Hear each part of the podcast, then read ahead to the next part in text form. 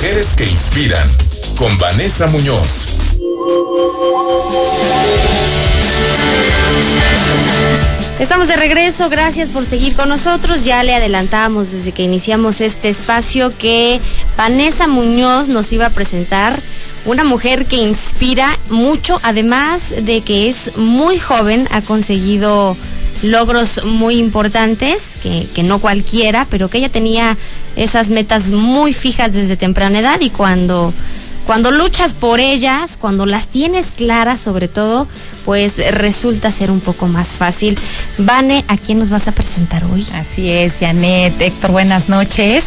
Pues hoy eh, es mi invitada más joven en la historia de, de mujeres que inspiran tiene 18 años y yo quisiera empezar con una pequeña reflexión para, la, para el público que nos vaya contestando en, redes sociales o en el WhatsApp.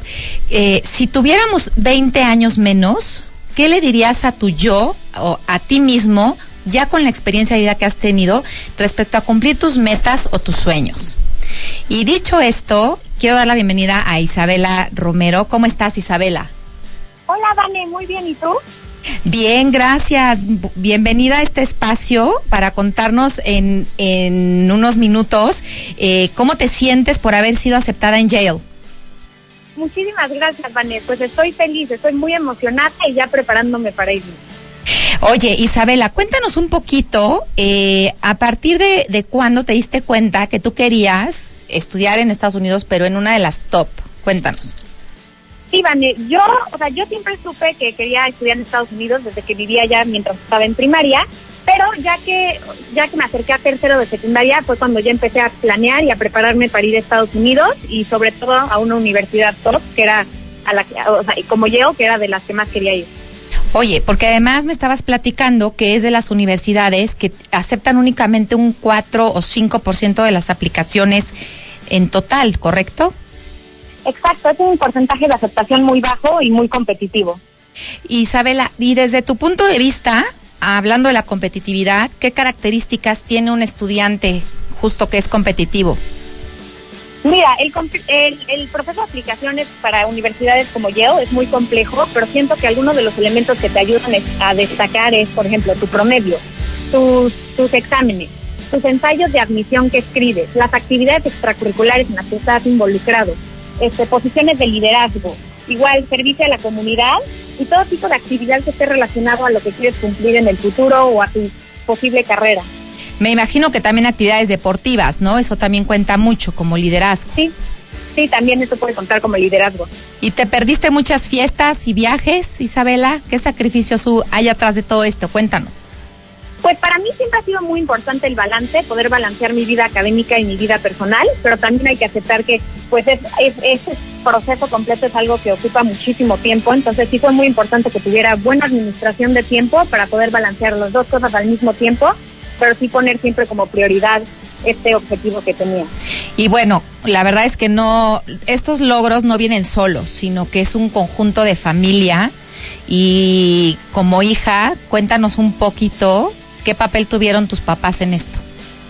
Sí, la verdad yo estoy súper agradecida de mis papás. O sea, es un proceso, la verdad, largo y estresante y ellos pues aguantaron mis, mis, malos humores y también mis frustraciones y estuvieron apoyándome a través de todo el proceso. Entonces estoy muy agradecida de mis papás y de mis hermanas. Isabela, si tuvieras que dar un mensajito a las personas que tienen esta inquietud y ganas de estudiar en una uni fuera de la ciudad, de, bueno, del país, eh, ¿qué les dirías? Yo les diría que empezaran con tiempo. Lo más lo, lo, que fue mejor para mí fue tener tiempo para establecer mis metas y así ir trabajando hacia cumplir mi objetivo eh, principal. Entonces, para mí es muy importante que, que, bueno, para la gente es muy importante que, que, empiece con tiempo, porque así sí se pueden lograr las metas. Muchas gracias por haber compartido con nosotros tu energía y tu tiempo, Isabela. Te deseamos todo el éxito y pues que sigan los, los, los logros y que seas muy feliz allá. Muchas gracias, Vané. Héctor y Janet, eh, yo nada más quería decir una cosita muy rápido. Algo Chala. que me encantó de Isabela es que me recuerda lo importante que es tener visión, ser visionarios en lo que queremos. Bien lo dicen los coaches internacionales y los gurús que nuestra chamba es tener claro qué queremos. Y de ahí como que hasta el universo se conjuga para ponernos las oportunidades y a las personas correctas. Entonces, espero que eh, todas las, las personas que hicieron la reflexión de qué le dirías a tu, a tu yo 20 años antes, pues nos compartan porque estaría muy interesante. Y sea la edad que sea, no siempre salen las cosas como queremos, ¿verdad? Y eso tampoco nos hace ni menos personas ni menos exitosos. Simplemente, pues hay oportunidades a veces que nos tocan y hay oportunidades que a veces también se dan en el tiempo que tienen que ser. Pero si trabajamos en ello y si las tenemos claras, si sabemos bien lo que queremos, pues sí, tenemos más posibilidades de que eso suceda. Sí, si no, si no sueñas, no llegas a ningún lado, ¿no? No o sea, si no te pones retos, pues a donde Claro. sea. Es que un sueño al final es un plan, ¿no? Así es. Si quieres que se cumpla, sí. Exacto.